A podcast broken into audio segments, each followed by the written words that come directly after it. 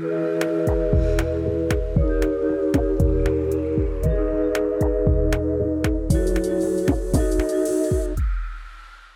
dia, clube! Boa noite, clubes! Este é o de boia, formato do podcast em que discutimos um tema numa tranquila, numa relax, numa boia. Da piscina do Clube Sentimental, vamos papear sobre temas da psicologia com exemplos da vida real. Eu sou Jéssica Soares, psicóloga. E eu sou Luísa Franco, psicóloga. Se você quiser fazer parte dessa comunidade de sentimentais, é só seguir a gente lá no Instagram, no arroba Clube Sentimental.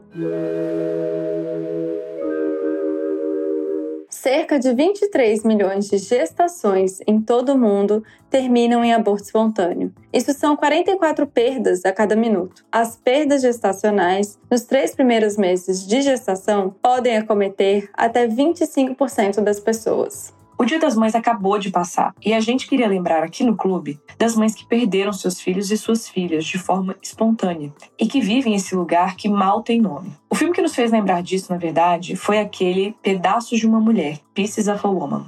É, quem não viu, pula esse pedacinho, que eu vou dar o spoiler agora.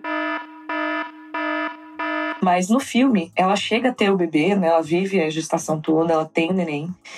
E ali, logo em seguida do parto, né, assim que ela consegue ter o parto, o bebê acaba morrendo. E aí o filme vai mostrando tudo, o filme começa daí. Então é mais é bem sobre esse luto, sobre esse lugar, é sobre ela enfrentar todo esse processo com a família dela e com o parceiro. Uhum. E que é uma processão, né, Jessica? A gente fala muito pouco. Essa é a importância desse episódio. Talvez seja conteúdo sensível para algumas pessoas, seja gatilho para algumas coisas, cause algum desconforto, se for o seu caso, e a gente sugere você não seguir escutando esse episódio. Se não for o caso, eu gostaria que você ficasse aqui nessa conversa com a gente, porque a gente não fala sobre isso na nossa sociedade.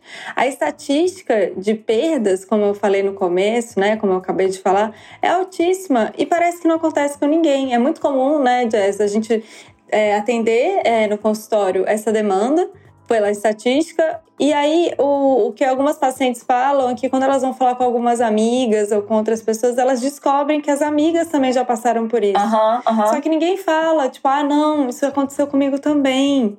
E ela, nossa, nem imaginava, porque ninguém fala mesmo, assim. É, aconteceu e ninguém finge, finge, que não acontece. Então a gente vai falar de todas as camadas que envolvem esse processo. É, eu acho que vem daquele lugar assim que a gente tem esse costume, né? É, eu lembro quando eu tava grávida, a gente não quer contar para as pessoas antes das 12 semanas, porque é o tempo que você fica isso. seguro. Aí eu comecei a pensar nisso na época, porque eu acabei contando para uns amigos muito próximos, porque, enfim, eu estava numa situação e eu não podia esconder mais. E aí eu pensei, Sim. cara, mas qual que é o problema de eu falar isso antes? Assim, eu vou ter, eu enfrentar que talvez eu possa perder a criança. É uma dor, eu sei que eu sei que gera expectativas nas pessoas, claro, eu entendo isso, eu, eu, eu senti isso também.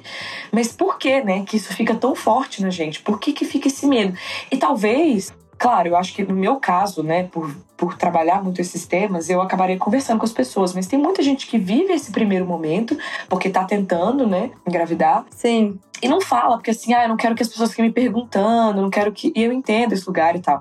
Mas a gente realmente é um assunto muito tabu, né? Esse é o ponto que a gente quer. É, e como também a gente está pronto para. Acho que tem um pouco a ver com essa sociedade que exclui sentimentos negativos, sabe? Porque como a gente está pronto para compartilhar notícias boas, mas. E, e por que não compartilhar de. É, eu. Tá, eu, eu descobri que eu tô grávida. E descobri também que tive um aborto espontâneo. Por que, que não compartilhar essa parte do sofrimento? Porque isso vira um tabu. A morte já é um tabu. É, a morte certo? em geral é um tabu. Sociedade. Já é um tabu. A morte de uma criança é um tabu um maior ainda. Então é muito curioso, legal você ter levantado isso. Por que, que a gente tem essa regra de só dividir depois dos três meses, porque tem a garantia de que tá a criança tá mais tá, tem mais uma segurança de que essa gestação vai é, ser é, levada para frente e, né, e vai nascer uma criança saudável, enfim. Por que, que a gente não divide também quando não acontece, sendo que os números são muito altos? É, talvez as pessoas se sentissem mais acolhidas quando isso acontecer, né? Eu tenho uma amiga, inclusive, Exato. que ela fala muito disso, assim, que ela, ali no momento que ela sofreu esse aborto espontâneo, no início das semanas, ela não falou imediatamente, mas porque ela teve complicações por causa do aborto, então ela estava internada, enfim, não uhum. deu. Mas assim que conseguiu, ela falou para os mais próximos e ela trabalhou isso muito na terapia de falar com as pessoas sobre, sem todo mundo ficar assim, ai, sabe? E ela falar, gente, aconteceu, é. é isso, foi uma merda, foi horrível, mas aconteceu assim, uhum. assim, assado, a gente estava esperando dessa situação e que conversar sobre isso, além de você elaborar isso em você, é, claro, com pessoas que você confia, né, que você se sente confortável, claro. abre espaço, né, acho que dá voz, assim, dá luz para esse tema, entende? Que não, que não. E ajuda, ajuda também no próprio luto é, da é. pessoa, é, dela e das outras pessoas que podem viver isso. Sim. Mas enfim, quais são as faces então desse lugar, desse aborto espontâneo? Vamos lá. É, a gente vai começar aí primeiramente, pensando nisso, que é um, que é um luto bem silencioso. Depois a gente vai voltar um pouquinho nesse tema, mas já damos essa pincelada. E eu acho que, assim, uma grande problemática é a violência obstétrica. O Brasil é um dos campeões, né? A gente tem alguns, a gente tem alguns pódios muito complicados no Brasil, né? O Brasil é o número um em ansiedade. O Brasil também é um dos países que mais se vive violência obstétrica do mundo. Há uma dificuldade ou uma. Para além da dificuldade, há uma violência mesmo com gestantes. É, e a violência obstétrica, ela vem no, nesse lugar de como é dada notícia para essa mãe. Parece. E eu acho que isso até acaba reforçando o sentimento de incapacidade que algumas mães sentem, né? Como a notícia é dada. Então, é muito comum que as pessoas recebam essa notícia como se fosse qualquer coisa. De tá lá no ultrassom, aí não escuta o coração do filho que esperava, aí a pessoa que tá fazendo o médico, a médica falando: "Ah, essa gestação não vai para frente". Ou não tem mais nada aqui, porque às vezes a pessoa teve um sangramento, ficou com medo, já foi no pronto-socorro, foi direto pro PS, aí vai fazer ultrassom, não tem nada aqui. Sendo que a pessoa já tá numa situação de vulnerabilidade, ela sabe que alguma coisa está errada. Então, a forma como é dada a notícia, eu percebo nas minhas pacientes do consultório, é muito dura. É. É como se fosse qualquer coisa. Que o profissional que tá ali tá muito acostumado. Isso é meio corriqueiro pra ele, assim. Tipo, é uma notícia corriqueira. Sim. É uma coisa que ele tá acostumado a lidar. Mas tem que entender que para aquela mãe, eu lembro que eu pensava muito isso, né, na gravidez. Eu falava assim, cara, pra, pra, parece que pra, eu para mim, o médico que eu gostava era aquele que me tratava como se parecia que era a primeira vez dele atendendo uma grávida, entendeu? É tipo assim, isso aqui é único para mim. Se para você isso é todo dia, uhum. foi mal, isso aqui é, é o primeiro, a minha primeira vez. Então, tudo tem que ser especial, porque é. Sim. Então esse esse lugar do corriqueiro, né, tinha que dar esse espaço para entender que aquela pessoa tá vivendo algo único, sabe? E algo de repente muito esperado e, e gerar uma expectativa enorme. E que a dor é muito grande, né? A gente tem uma muito é, passando um pouco, né, porque a gente vai falar mais para frente, esse luto que não é reconhecido, que o médico acha, ah, mas nem, nem você nem conheceu, tipo, não era ninguém ainda, né? É, era só um coágulo com genética ali no meio, sabe? Era só uma era coisinha. Um, exatamente, genético. um saco embrionário, tipo. E, ah, sei lá, isso de alguma forma justifica algum, algum comportamento desses, mas a realidade é que a gente sabe que o, o engravidar, o bebê, ele existe antes do bebê existir de fato. Então, o que você tá, é o que você tá lidando ali são com muitas expectativas, sonhos, ou sei lá, Uhum. Então, é muito. Mudança de vida, é muito, né? É. São muitas coisas envolvidas. Então não mesmo. é só aquele, aquela muito. coisa que está ali que não deu certo, tenta de novo. Não é bem assim, né? Sim. Então começa um pouco nesse cenário, assim.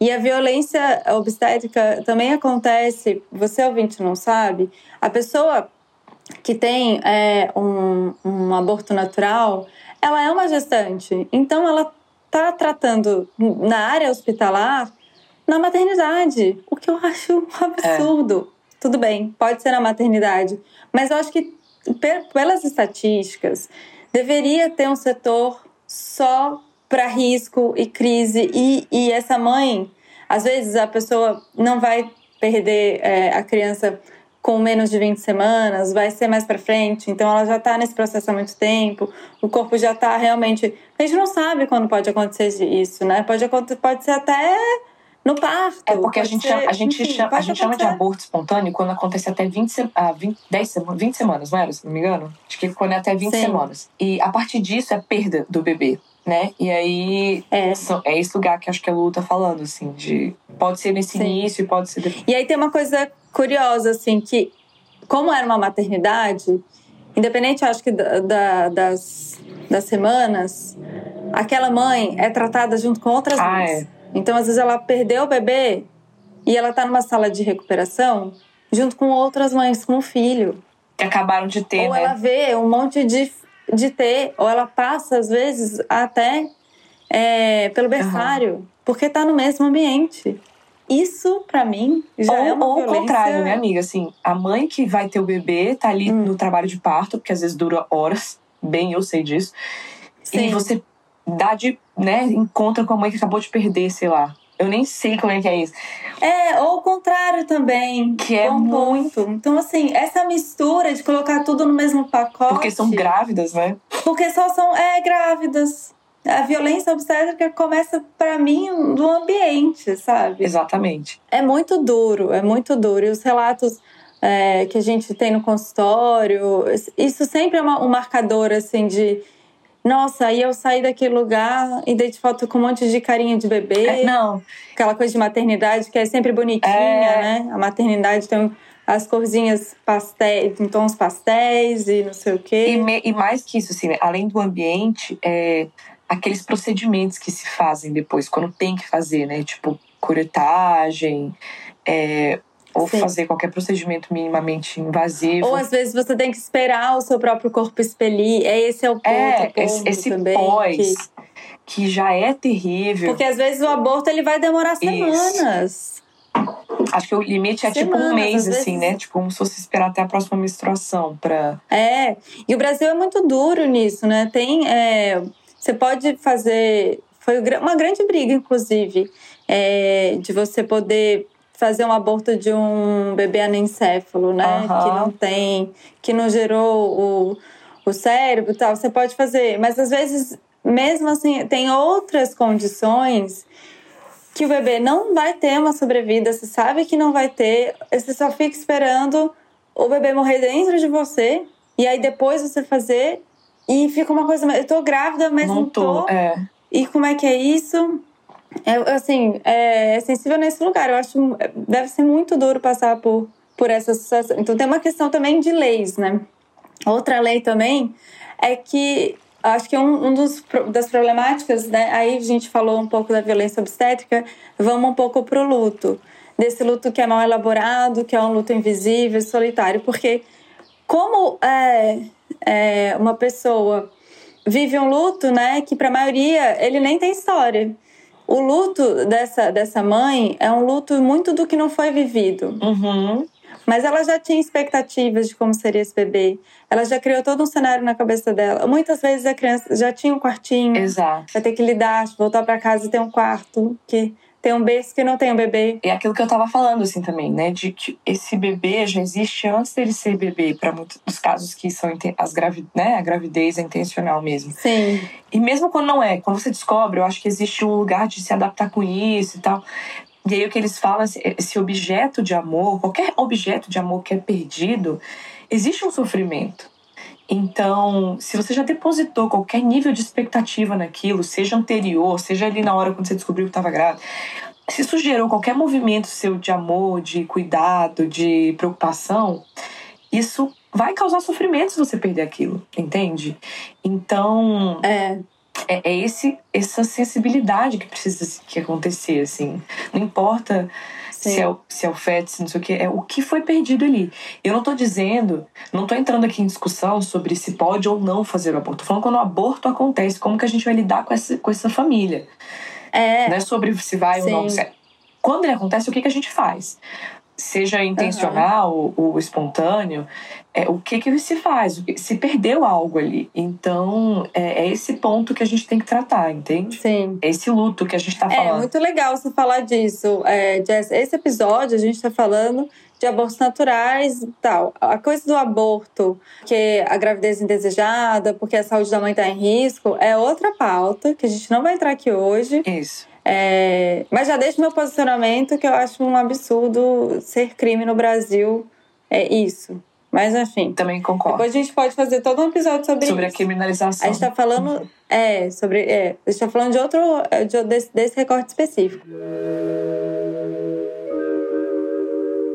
Nesse recorte, tem uma coisa também que a mãe e o pai, por isso que é um luto um pouco solitário. Os pais criaram um vínculo, já criaram um vínculo com aquele com aquele bebê que está ali.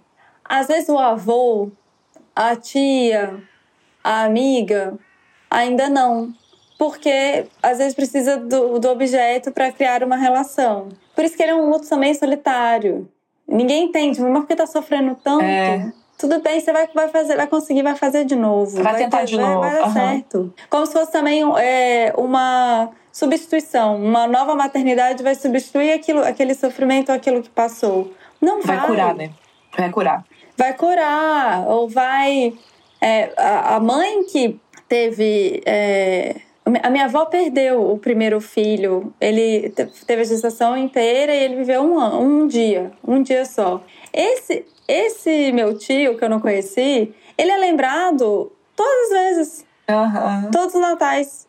Também é feita oração para ele. Sim. Entende? Ele, ele existiu. Minha avó não teve seis filhos, sete, porque teve o, o, uma tia minha que foi adotada. Minha avó não teve sete filhos, minha avó teve oito filhos. Teve, ela teve oito. Quantos estão vivos? Exatamente.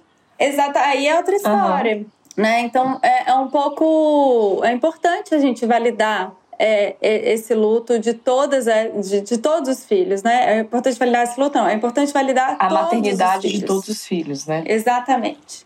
Então é um, é um luto bem é, solitário, assim. Por isso que até é importante a gente falar aqui sobre isso, né? Também tem uma coisa que é, e aí a gente fica, dá como sugestão, é que se façam rituais mesmo. Tem uma coisa que os bebês com menos de 20 semanas, eles viram é, lixo hospitalar. E essa, é, isso pode ser problemático para algumas mães, assim, de não, não terem contato, elas não fizeram um enterro, não fizeram ritual, não, terem, não tiveram contato com, com esse bebê que faleceu é, antes das 20 semanas. Isso já tem mudado também. É, o Conselho de São Paulo Regional de Medicina ele emite uma emenda com o número 197356 que autoriza o direito às famílias a sepultar os seus filhos que vieram a óbito com menos de 20 semanas. E tem outros países também, como o Canadá e a Itália, em que, ne, que há cemitérios e nesses cemitérios tem locais especiais para essa perda. Então, Pra gente, a gente sempre fala isso em processos de luto, que rituais são importantes, quaisquer que sejam o seu ritual, a sua religião. Isso ajuda muito no processo do luto. É, é porque a gente. Você não ter esse espaço não, não ajuda. Sim, a gente vive numa sociedade que até é, uma doutora, uma psicóloga doutora, falou disso, assim, a, a Gabriela Casselato Caselato, não sei como diz. Mas ela fala assim que a nossa sociedade ela tem muita dificuldade em lutar, né? De ficar triste, de ritualizar as perdas. É isso que a gente começou falando no, no episódio, como a gente tem dificuldade dessas notícias tristes. E aí, o que a gente, nessa tentativa de evitar sentimentos ditos negativos, que a gente já falou também aqui no clube, que não existem sentimentos negativos, emoções negativas, Sim. mas na tentativa de evitar uhum. esses sentimentos e emoções desagradáveis, a gente fica muito naquela, naquelas frases bordões, assim, siga em frente, supera, ah, bola pra frente, essas coisas, sabe? Que na verdade, principalmente quando a gente fala de finitude sobre morte, a gente fica querendo que a pessoa supere o mais rápido. E ela fala, né? Ela fala disso, ela é autora do livro Luto por Perdas Não Legitimadas na Atualidade, que é muito sobre essa, essa maternidade, né? É, uhum. que a uhum. gente vê lá, assim, é uma maternidade que a gente não consegue acessar, a gente não olha para ela, né? Uhum. E o que ela fala é que também esse verbo superar, ela é, não é indicado para falar nesse, no momento do luto, Sei. assim. Então, é, é pensar mesmo por que, que a gente não dá espaço para esses sentimentos. Porque eu vou falar uma coisa, gente. É, luto, ele precisa ser vivido. O luto não dá para mascarar ele. Ele vai vir de algum jeito. Ele vai vir em alguma forma dentro Bem. de você. Ele vai se colocar de alguma forma dentro da sua existência. Então, viva ele como tem que ser vivido. Sinta, deixa passar as fases, vai vivendo, entende. E aí tem aquela, todas aquelas Sim. fases lá que a gente sabe da Elizabeth Kubler-Ross, que ela fala. É, a gente tem uma, um episódio aqui sobre é. isso, sobre luto. Se vocês quiserem, eu vou até colocar lá no Instagram, tá? Quando tiver dividir e falar um pouco sobre isso. E é legal falar, é, não vou entrar tanto de. Parece que as fases são uma escadinha, né? Não são, é, é para sempre, na verdade. Então, o verbo, essa coisa do verbo esperar, realmente, você estava nessa discussão pensando nesse episódio aqui em casa, assim, né? O que é um luto bem elaborado? É um luto que passa, que se supera? Não, porque ele vai ser para sempre, né? É, aquela pessoa vai ser para essa vida. É, e você se forçando a superar alguma coisa pode ser que te atrapalhe no seu processo, né? Nessa superação dessa dor. É, a dor vai mudando, Isso. vai mudando de figura, vai mudando de cara, como você lida com ela. Talvez ela vá para outro lugar, transforme num, num, sentimento positivo, mas até isso tem um processo e é importante que ela seja é, evidenciada. E aí é isso, assim, de entender que Claro, a gente não quer viver o resto da vida sofrendo por uma perda, não é isso que a gente está dizendo. Mas é. aquele lugar da perda ele vai existir. Você só vai elaborando melhor ele. Assim, você vai entendendo, você vai olhando para ele de um jeito diferente, você vai entrar nesse lugar de um jeito diferente. E mas ele vai existir. Então, basicamente, a gente não esquece nada, é. a gente não esquece ninguém, muito menos um filho que Isso. não foi, que não nasceu, que não viveu, uhum. ou que viveu pouco, enfim. É, a gente vive melhor com essa dor. É isso, né? Sofrimento é diferente de dor, né? Então a gente sabe que a dor existe. O sofrimento às vezes passa mesmo, você não fica sofrendo com aquilo Sim. o tempo inteiro. Exato. Mas a dor tá ali, a falta tá ali, aquela pessoa, a, é, aquela figura, né, aquele objeto de amor existiu. Seja no nosso imaginário, seja na vida real, seja ali respirando, enfim. Ou pelo tempo que foi. Ou pelo né? tempo que foi. Ele existiu e essa maternidade tem que ser reconhecida. É esse o grande foco, né? Uhum. E aí a gente entra num outro fator que eu acho muito importante de ser pensado, que é o puerpério sem o bebê. Ai, que é exatamente do filme, gente. É quando a mãe gera o bebê, né? Tem a gestação quase por inteiro ou por inteiro. O neném nasce e nasce morto, ou passam uns dias ele morre. Esse uhum. é eu acho que é uma dor. Assim, eu não consigo nem pensar, sabe? Não consigo nem imaginar. Não, nem. Já me... É, você que Exatamente. eu não consigo né, nem me colocar nesse lugar, porque eu, é um. O puerpério já é uma coisa tão maluca. Sim. Quando se tem o bebê. Porque tem a questão hormonal, né? Isso. Você tem a queda hormonal. Querendo ou não. Bah. É mudou suas emoções, seu, mudou, é, afetou seu humor drasticamente. E existe muito do contato com o bebê para dar uma regulada nesses hormônios, tipo a ocitocina. Com certeza, ocitocina pela amamentação ajuda. Né? Exato. Né? Então, assim, é, por mais que a gente saiba que o bebê também é o foco do nosso enlouquecimento, aquelas, ele também é o foco da gente estar enlouquecendo, é, a falta disso, eu acho que você ter todos os sinais do seu corpo, na sua família, na sua casa, no seu meio social, de que aquele bebê ia chegar e ele não chega, ou ele chega, mas vai embora. É, uhum. é, é, aquelas mudanças, né? Não vai amamentar, mas o pensar. E que é exatamente isso que acontece no filme, assim. Do que, eu, que a gente começou, que eu, a gente começou lembrando dele, né? Ver esse tema, pensa, uhum. lembrando dele. É, ela, ela acaba perdendo o bebê e aí tem que passar por toda a situação do peito vazar no trabalho, dela ter que tirar o leite, uhum. de dela ter que usar aquelas fraldas, sabe? Porque ela teve o parto, ela viveu o parto. Ela teve. Então, uhum.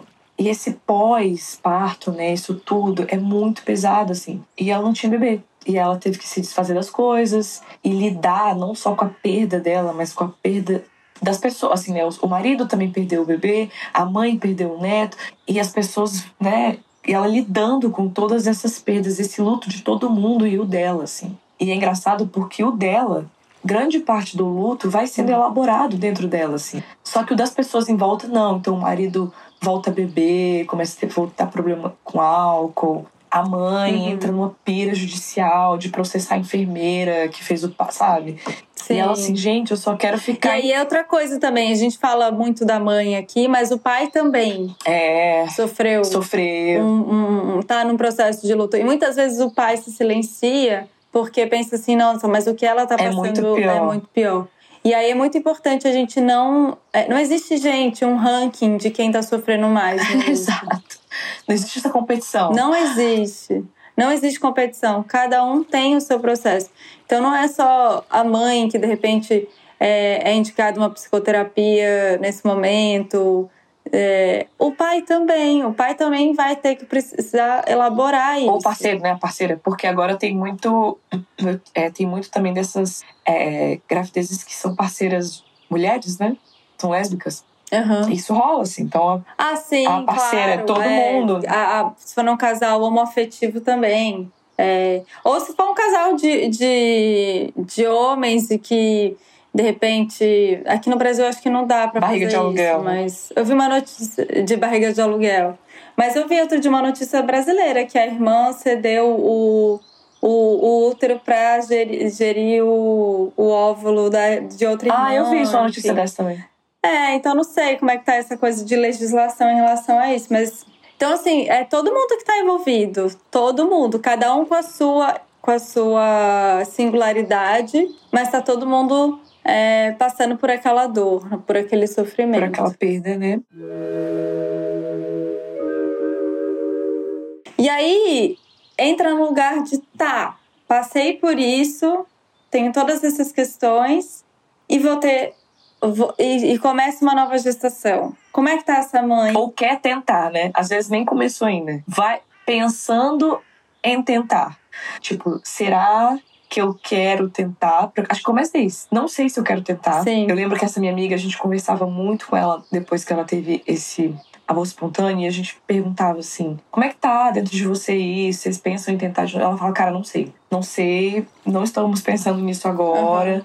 Porque é isso, assim, eu acho que demora um tempo para você entender que se você quer, né? Se você quer tentar de novo, porque eu acho que o que fica é. é para essas mães, né, é assim, a culpa, acha que ela tem algum né, algum algum incapacidade, é, algum nível de culpa nesse processo de ter perdido o bebê, é a o que, se... que eu fiz, porque Isso. tem muita essa pira, né, de tudo que eu faço influencia neste feto, né? Nesse, nesse bebê. Tem muito essa coisa mulher. E para além disso, assim, eu acho que tem um pensamento muito recorrente que a gente observa no consultório que é eu não vou ter condições de passar por isso de novo. É a frase que eu mais escuto. É, então se acontecer, eu não vou uhum. conseguir. Uhum. Do tamanho a dor. Porque a gente tem que pensar um pouco que realmente é muito próximo, né? Realmente existe essa questão biológica da mulher. A gente tem essa pressão do relógio. Isso. Então, às vezes a mulher, ela já tá numa idade que ela fala: "Eu não tenho tempo de eu tenho que, se, eu quiser ser mãe, eu vou ter que resolver essa história e vou ter que entrar de novo. Mas eu não quero, eu, eu não sei se eu vou ter condições de ficar grávida e ter é, eu não sei se estou preparada para tentar é de novo. Né? grande. É isso, eu não sei se estou preparada para encarar tudo que, que tem que encarar nesse momento, assim. E, e, a, e essa mesma psicóloga que eu tinha falado lá, a Gabriela Casselato, ela fala que esse tentar de novo é, pode ser uma coisa muito boa, assim, é quando você já elaborou, você entendeu o que aconteceu e que as coisas são diferentes e que a probabilidade, assim, principalmente esses abortos espontâneos são nas primeiras semanas, né? Quando a mulher tenta, Sim. existem estudos que mostram quando a mulher tenta nos primeiros seis meses até um ano, há uma grande probabilidade de que qualquer situação que tenha acontecido ali naquele útero já tenha passado e que ela realmente consiga na próxima gestação. Não sei explicar detalhes, tá? A gente uhum. precisaria de intervenção médica ali, mas eu tava lendo sobre isso. Sim. E aí a, a probabilidade de tentar é, é, ter sucesso é, é grande, mas que quando isso acontece, quando ela já elaborou e tal, já entendeu que existe uma perda e vamos tentar de novo, ótimo. Mas que esse tentar de novo também tem que é, é muito sensível, porque ele não pode ser um lugar de deslocar uma dor que ela fala, né? Não pode ser na tentativa de curar uma ferida que foi causada pela perda do outro. Então, é, quando uhum. o casal consegue renovar os projetos, não, a gente vai estar tá planejando de novo, outra vida, vamos lá e tal. Legal, mas é só tomar esse uhum. cuidado porque É igual no processo de adoção, assim. Uma das coisas que eu lembro que uma professora minha que trabalhava com isso falava é que eles, elas prestavam muita atenção se o casal estava querendo substituir uma perda. Uhum. Então, acho que é esse lugar do filho Sim. novo. Vem nesse lugar da substituição ou vem no lugar do novo projeto, sabe? Então, é. É, é, isso é, é importante a gente pensar também. Sim, de que cada filho vai ser um filho, então vai ser uma nova gestação, uma outra relação. Exato vai ser uma coisa nova. Uma coisa não apaga a outra, é, de, de novo, né? Não substitui a outra. Então é importante ter isso em mente, assim. E aí é muito comum a gente pensar nessa mulher que já está gestante e que passou por esse processo de luto. Algumas coisas vão aparecer que são comuns, assim, e eu acho que é até um mecanismo protetivo que tem que ser respeitado. É muito comum o medo de amar o novo bebê né? E se estabelece um distanciamento no começo da gestação, uhum. porque não quer sofrer de novo. E aí, ao mesmo tempo, olha, olha como é que a nossa cabeça funciona, né? Como as emoções acontecem todas ao mesmo tempo agora. Então eu tenho medo, então eu crio esse distanciamento, mas eu começo a ter uma culpa de não estar tá tendo, dando o mesmo amor, o mesmo carinho que eu que eu tô dando nessa próxima gestação. E aí eu fico nessa história, nossa, é, ele, o feto, né, o, o, bebê tá sentindo. É, porque a gente tem essa pira. Porque é, tem essa, a, gente, essa, a gente não pode pisar pira. fora da curva que bebê, isso vai afetar o bebê e como que isso vai afetar. Ai, meu Deus, olha eu aqui prejudicando a minha gestação. É, e, e, exatamente, porque eu tô com é, medo. E eu acho que é, é, natural, assim, a gente fica com medo mesmo, assim. Então, esse distanciamento... Em... Sim. Jazz, você que já teve... Você, eu imagino que tenha É, a gente, no início, você fica meio... Eu nunca perdi bebê, mas assim, você fica naquela pira mesmo, assim, de... Uhum. Não, tá, Mara, ótimo, tô amando a notícia, no meu caso, que foi planejado. Tipo, yes, yes. Mas você uhum. é, é muito estranho, porque você fica num estado é, aéreo, assim, de tá, eu não posso comemorar de fato até 12 semanas, sabe? Você fica naquele. Uhum. Não vou me conectar. É, o lance de saber o sexo também vem nesse lugar de eu não uhum. sei ainda o que, que é isso aqui. O amor que é construído, galera, é construído, foi mal, não existe esse amor instantâneo. É. Então, tudo isso é um processo que você fica com medo mesmo. Então, acho que é um mecanismo de defesa você se distanciar disso, assim. Eu lembro que e fora os hormônios, tá uma loucura, você tá pirando na batatinha. Então você fica naquele lugar assim, Sim. assim, cara, é isso mesmo? Será? que eu quero. Aí você fica, não, não, não pensa uhum. nisso, que isso vai afetar o bebê. tipo, que louco. É, e assim, eu acho, acho que uma sugestão boa é você começar a estabelecer diálogos com esse bebê. De assim, olha, a sua mãe é essa, passei por isso, tô com medo sim. As emoções existem, você também vai sentir muita emoção aí, positiva, é, boas, a, a, positiva, a gente sempre cai nisso. Agradáveis e não agradáveis. É, sua mãe tá sentindo medo, passei por isso, você é bem-vindo. E assim, respeitar. A história do luto, gente, eu acho que quando eu falo de luto, é, é sempre respeitar as vontades, os desejos. Se você numa, numa, numa nova gestação, fica se comparando com a primeira e pensando, ai, eu não tô tão entregue como estava antes, isso é um mecanismo de defesa. Respeita. Uhum, exato. O amor, ele vem em algum momento. Se tá lá no oitavo mês não arrumou nada ainda, porque não sei, tá com medo de arrumar e não voltar com o bebê, tudo bem. Faz o que você dá é, conta. Faz o que dá conta. Ele... Tem que tomar cuidado e com E eu acho assim, também que é, se for o caso de conversar com especialista da terapia, acho esse, esse lugar é sempre muito importante. A gente sempre vende esse peixe. Muito. Mas eu acho o quão importante é você ter esse diálogo com o parceiro e com a parceira. Você conseguir falar para ele ou para uhum. ela, cara, eu estou com medo. Isso aqui me pegou nesse ponto aqui. Sim. Pegou para você também? Porque eu acho que às vezes o parceiro também fica com medo de falar é. disso. Fica. Entende? Aí a gente tem que transformar o que não é tabu em é... conversa, sempre o que é tabu, desculpa, a gente tem que transformar o que é tabu em conversa. para ele deixar isso. de ser. Porque aí é isso, um, uma coisa pequena vira um monstro gigante porque simplesmente não se fala sobre E vira isso. um monstro dentro de cada um, sabe? E que eu acho que às vezes a gente podia estar tá apoiando é. um outro, assim. De conversar mesmo ali. Tipo, Total. velho, tá, tá, passando isso na minha cabeça, tá, tá muito ruim, eu tô muito doida, sei lá. Isso aqui tá, eu tô pirando é. com tal tema. E se no caso você não tem um parceiro, uma parceira para conversar, se você é mãe solo, converse só com a pessoa, as pessoas da sua rede Exato. de apoio. Ou alguém que você confia muito, ou o seu terapeuta. Que tá é, envolvida tá nesse processo, porque tá envolvida na sua vida. A gente acha, às vezes, que as pessoas uhum. não sabem dos. Então, assim, gente, acho que esse o recado é, de hoje. Cada caso é um caso. É muito importante a gente entender que cada, cada pessoa vai viver o seu luto de uma maneira, mas esse luto precisa ser vivido. É, eu acho que as pessoas, as pessoas ficam com medo também de, de falar sobre isso e assim, a pessoa não vai entender o que eu tô falando porque ela não passou por isso. As pessoas não precisam viver tudo que você viveu para ser empática com a sua dor, com o seu sofrimento. Então é Sim. é compartilhar, cara, é compartilhar, tirar isso de dentro da gente, sabe? É, eu tenho certeza Sim. que as pessoas que te amam vão ouvir isso de coração aberto, assim, e vão receber essa dor, sabe? Vão receber esse sofrimento, e nem que seja só pra estar tá lá, só pra te ouvir, sabe? Uhum. Exato. Então, assim, esse episódio, ele foi uma tentativa de abraço para essas mães que vivem isso. É, é, é, é muito importante. É, a sua dor, ela existe, ela é importante e ela precisa ser acolhida.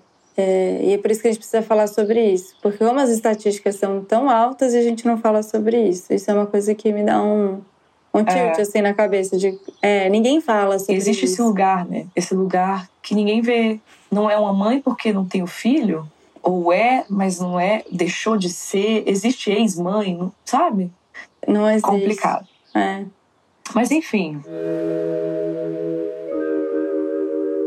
Então, acho que outra sugestão, além desse podcast, é se você está passando por esse período ou conhece alguém que está passando, é, é importante, às vezes, indicar um livro, dar de presente. Faz muita diferença é, essa mulher ser, essa mulher e esse pai, essa, essas duas mães, esses dois pais serem acolhidos nesse lugar de legitimar essa dor. Então, tem alguns livros que ajudam muito, sabe? Dividir história, compartilhar a história, dar uma acolhida. É, a gente separou uma listinha de livros para indicar. Então tá, tem esse, tem esse luto por perdas não legitimadas na atualidade, que é da Gabriela Cacelato, né, que eu falei.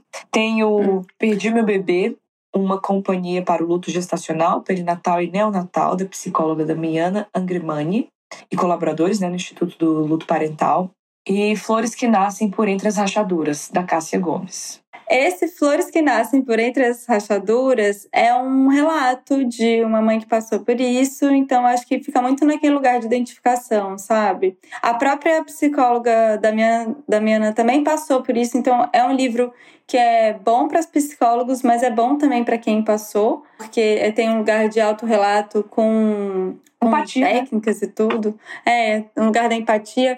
E aí eu também quero deixar é, esse arroba do Instituto do Luto Parental, que é uma galera muito legal que faz um trabalho voluntário é, de grupos e rodas de conversa para essa mãe, para esse pai ou para essas mães, esses pais que passaram, que estão passando por esse luto. E é um trabalho gratuito. Eles, é, acho que vai lá no Instagram e acompanha. Tem um link lá na, na biografia deles das rodas de conversa. Que isso, é, grupo de apoio ajuda muito, né? Às vezes para você não se sentir sozinho e tal. Para além do seu processo terapêutico, se for necessário.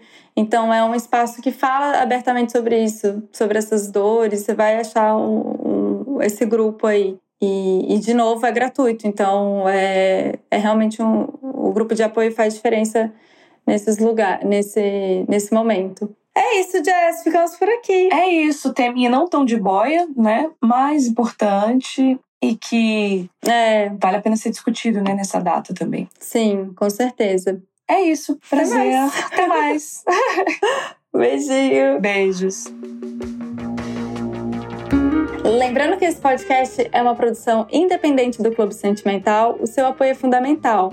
Então, se você está ouvindo a gente pelo Spotify e gosta do clube, segue o nosso perfil e marca as estrelinhas, é muito importante pra gente. Se você quer continuar este papo, só procurar a gente lá no Instagram, no arroba Clube Sentimental. Deixe seu comentário e dúvida por lá. As artes são feitas pela Beatriz, do arroba e Forte, e a edição de áudio é feita pelo Aloysio, do arroba Som do Cosmo. Até mais!